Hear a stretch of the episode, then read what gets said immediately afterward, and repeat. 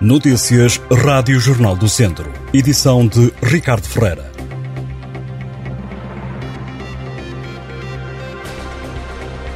A PSP de Viseu apreendeu três engenhos explosivos que foram encontrados na cave de uma moradia da cidade.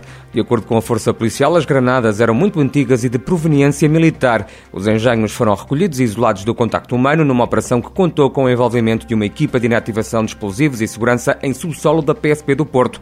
Foram destruídas depois as granadas.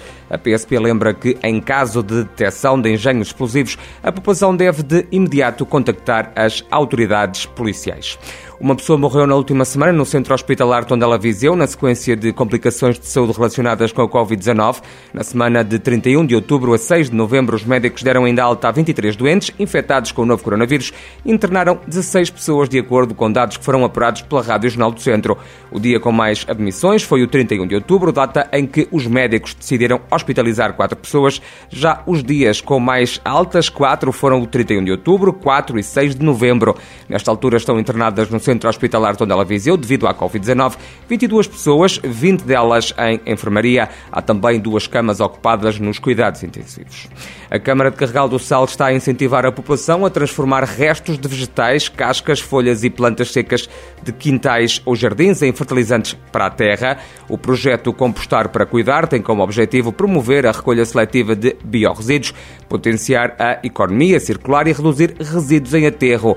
Quem participar no projeto recebe um kit com um compostor e um manual sobre a compostagem. A iniciativa é destinada sobretudo à população que tenha quintais, jardins e hortas no Conselho. As inscrições estão abertas até 15 de novembro. O presidente da Câmara da Guiar da Beira, Virgílio Cunha, mostra-se preocupado com a apanha desregulada de míscaros no Conselho.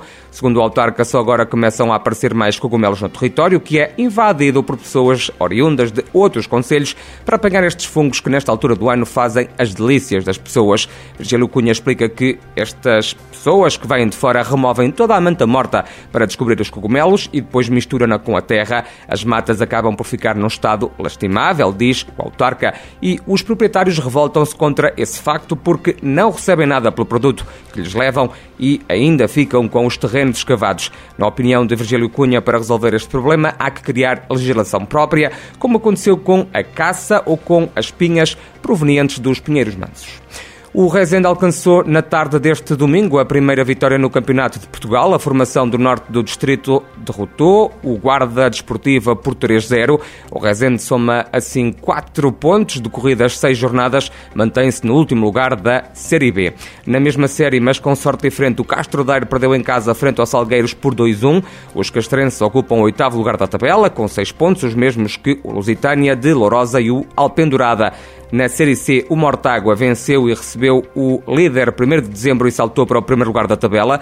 Os mortaguenses derrotaram a formação de Sintra por 2-0. Estão agora em igualdade pontual com 13 pontos. Jogou-se este fim de semana mais uma jornada da Divisão de Honra da Associação de Futebol de Viseu. Na Série Norte, o Lamelas continua na liderança do campeonato. A formação do Conselho de Castro Daire regressou às vitórias ao derrotar o Nespereira por 2-0. A vice-liderança também continua a pertencer ao Sinfãs, que goleou o Lanterna Vermelha, o Piens, por 4-0.